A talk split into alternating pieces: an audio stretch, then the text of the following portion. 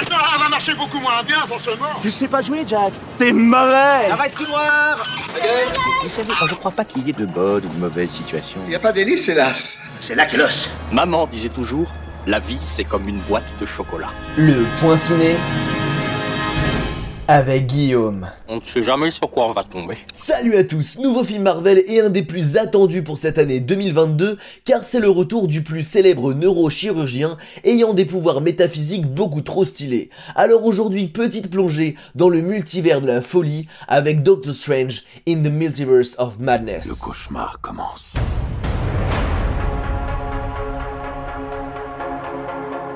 J'ai fait ce que je devais faire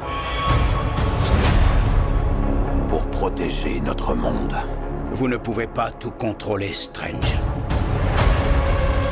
Vous avez ouvert le portail qui relie les univers. Et nous ignorons quels êtres ou quelles choses vont le franchir. Wanda, que savez-vous du multivers? Vision avait une théorie. Il pensait que c'était dangereux.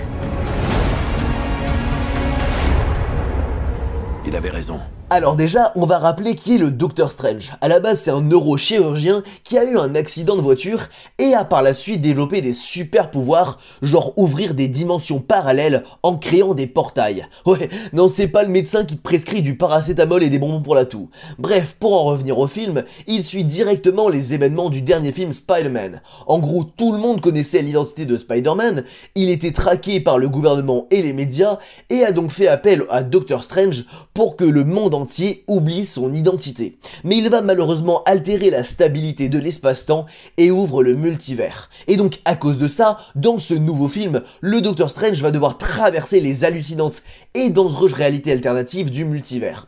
Pour faire ça, il va demander de l'aide à Wanda Maximoff, surnommée la sorcière rouge. Bon, malgré le fait qu'elle a des pouvoirs incroyables et la plupart du temps incontrôlables, elle connaît bien le multivers. Ils vont également être aidés de America Chavez, une sorte d'adolescente bien meilleure que Doctor Strange, capable de créer des portails vers d'autres univers.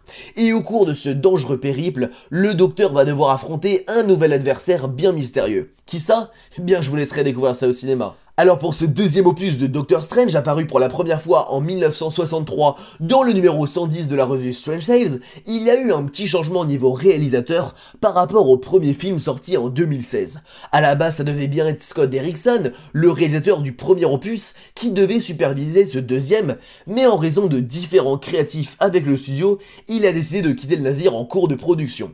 Et c'est Sam Raimi qui adorait le côté beaucoup plus sombre et horrifique de ce deuxième opus qui reprend le flambeau un mois plus tard. Et il est plutôt habitué aux super-héros, puisque c'est lui qui a réalisé la trilogie Spider-Man avec Tobey Maguire. C'est donc le 28e film de l'univers Marvel et le 5e de la phase 4 après Black Widow, Shang-Chi, Les Éternels et le dernier Spider-Man. Côté musique, c'est Danny Elfman qui s'en est chargé, alors plus besoin de le présenter, il a composé les musiques de grands chefs-d'œuvre. La plupart des films de Tim Burton, Men Black 2 et 3, Les 50 nuances, et côté super-héros, les deux premiers Spider-Man de Sam Raimi, Hulk, Hellboy 3, le deuxième Avengers et Justice League. Belle carrière. Pour finir, le film a été interdit en Arabie Saoudite car le film contient des références LGBTQ, soit quand le personnage d'America Chavez parle de ses deux mères, un thème un peu compliqué au Moyen-Orient. Bref, après The Batman, c'est le retour des films de super-héros beaucoup plus sombres à retrouver dans vos cinémas de la région.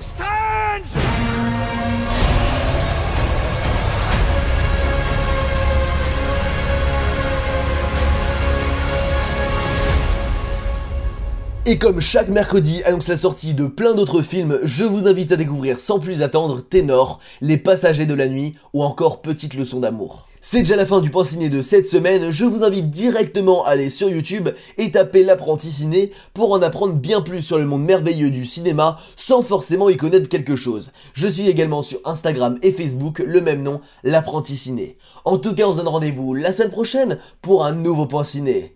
Et coupez